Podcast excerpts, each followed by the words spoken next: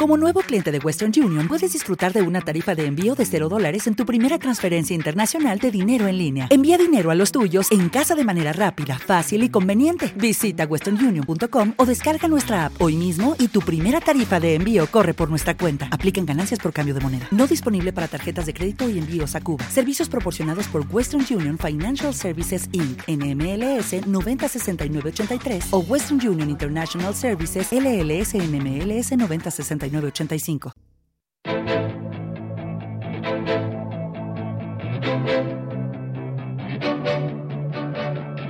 Más bolsa, más empresa, más capital intereconomía.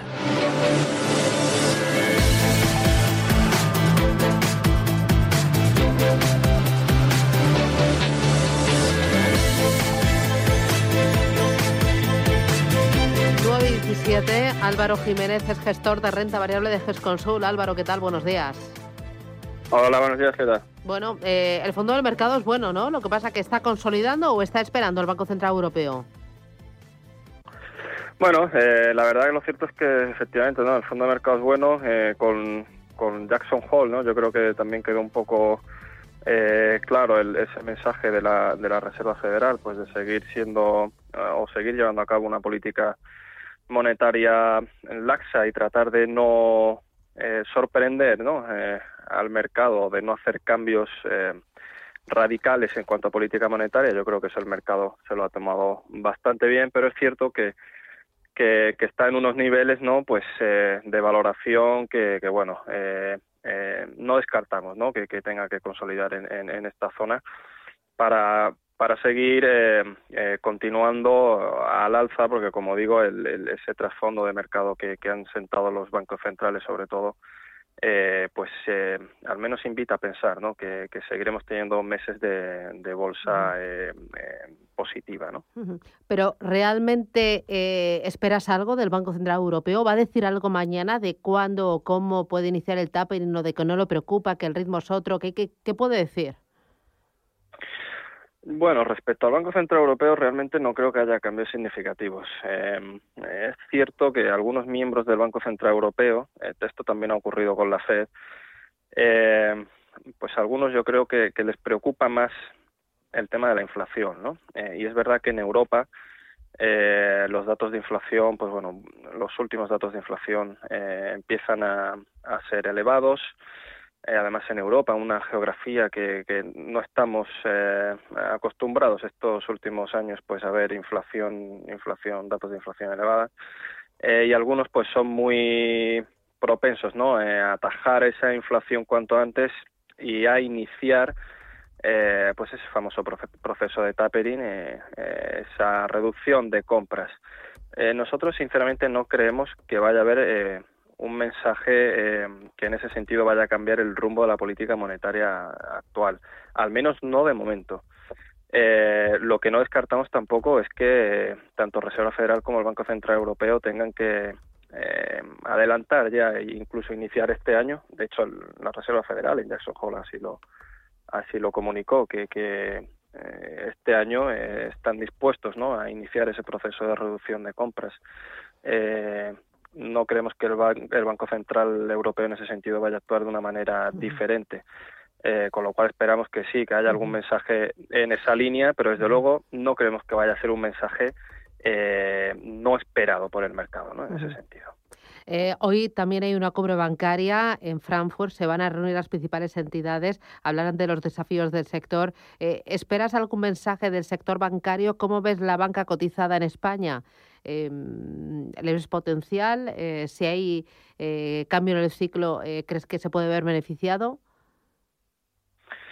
Bueno, nosotros, la verdad que el sector bancario es un sector que no nos atrae a medio y largo plazo, ¿vale? Por sus fundamentales y por sus métricas financieras, también hay que incluir aquí pues el contexto de mercado, ¿no? Eh, los tipos de interés, la política monetaria, etcétera, mm, digamos que no es un contexto eh, el que hemos tenido estos años eh, propio positivo, ¿no? Para los para el sector bancario. dicho esto, en años como, como el que como el 2021, ¿no? Año donde vuelve la, la inflación, año de recuperación económica, eh, a lo que hay que sumar unas valoraciones bastante atractivas, especialmente en el caso del sector bancario en España, eh, pues se han dado algunos ingredientes eh, para que para que el sector bancario funcione, ¿no? Dicho esto, em, nosotros hemos estado en bancos, especialmente la primera parte del año, eh, creemos que, empieza a haber ya mm, menos potencial. Eh, y además hay que ver no esto como el tema de la pandemia esto como se digiere porque eh, los bancos en ese sentido esperamos que haya provisiones en algún que otro momento. Y, y, en este punto pues nos empieza asustar un poco más por ese lado no entonces, eh, digamos que la primera parte del año sí que veíamos más ingredientes para que el sector bancario pudiera funcionar.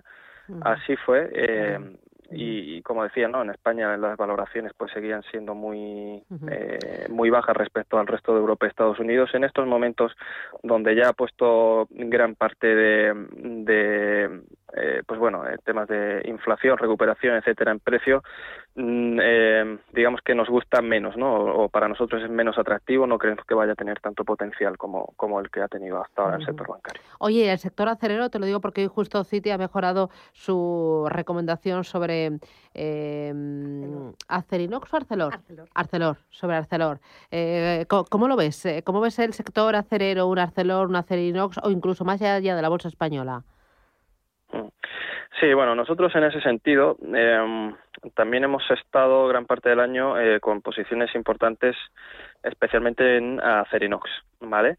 Eh, pues bueno, igual que comentaba anteriormente que se han dado muchos ingredientes para que funcionara el sector bancario, este también ha sido un año donde se han dado varios ingredientes para que funcione un sector como el acerero, ¿no?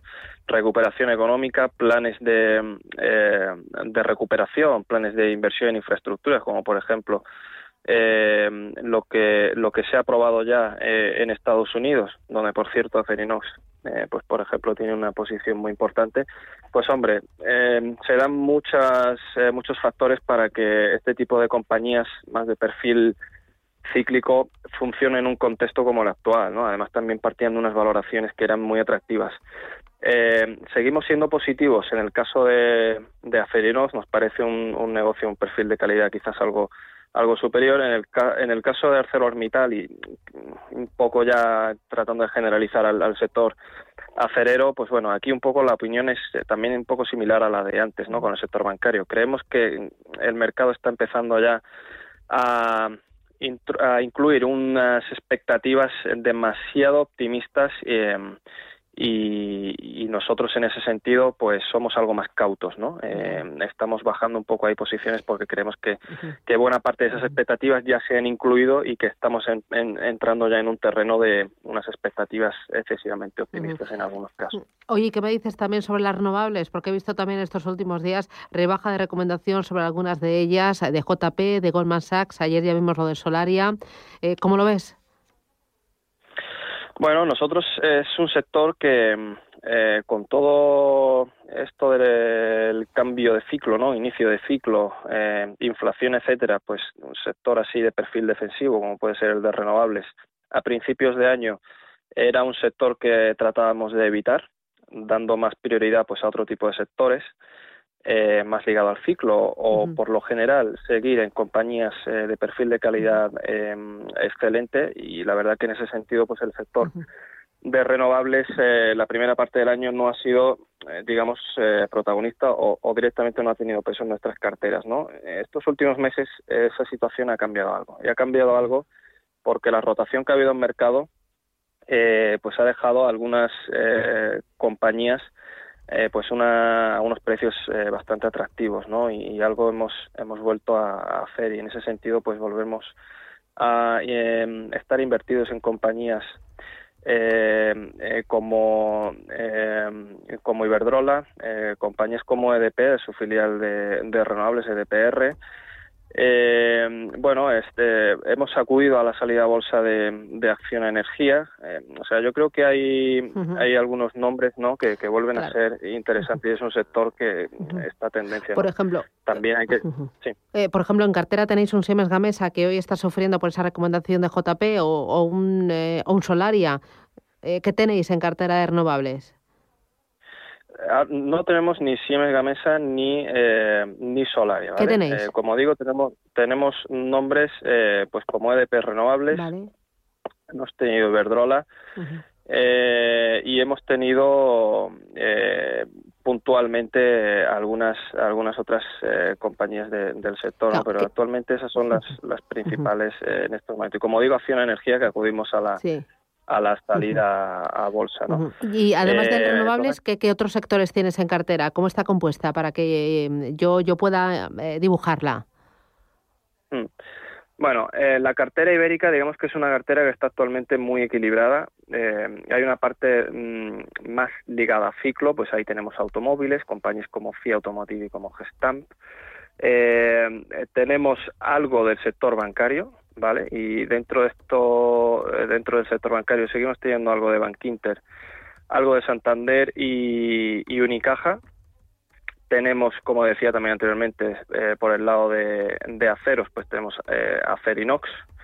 Luego tenemos compañías muy de perfil industrial, como puede ser el caso de, de CAF, por ejemplo. Eh, tenemos dentro del sector eh, eh, salud, eh, compañías como Robi, que por cierto hemos aprovechado esa última caída que tuvo por el, el tema este de eh, del problema de los viales de, de Japón, pues volvimos a aprovechar para seguir incrementando Robi. También tenemos compañías como Grifols. Entonces, digamos que es una es una cartera muy muy equilibrada. ¿no? Luego también tenemos compañías más de perfil defensivo, donde ahí incluiríamos las las renovables y compañías eh, como puede ser el caso de un de un Dominion o, o un Indra, compañías más algo de perfil defensivo, y esto sería un poco, eh, como digo, la cartera ibérica. Las carteras eh, globales, estas sí que las tenemos más enfocadas, eh, eh, vamos a decir, a compañías de perfil calidad, de una calidad superior. Y aquí el peso más relevante de las carteras globales es la tecnología. ¿vale? Y en ese sentido, pues bueno, eh, principales posiciones de, de los portfolios de las carteras internacionales, pues aquí siguen siendo los eh, Alphabet, Microsoft, Facebook de turno, donde seguimos viendo que los fundamentales siguen siendo muy buenos y que además tenemos por otro lado eh, pues a una digamos un contexto de mercado muy eh, propio no propicio para seguir justificando las valoraciones de estos negocios no con una política monetaria que, que en ese sentido sigue siendo muy laxa no con lo cual yo creo que en ese sentido tanto las carteras eh, internacionales como la cartera ibérica están muy bien posicionadas para el contexto el contexto. Pues enhorabuena por las carteras y enhorabuena por los resultados. Álvaro Jiménez, gestor de renta variable en GESConsul. Gracias, cuídate mucho. Hasta pronto. Muchas gracias. Gracias. Adiós, Álvaro.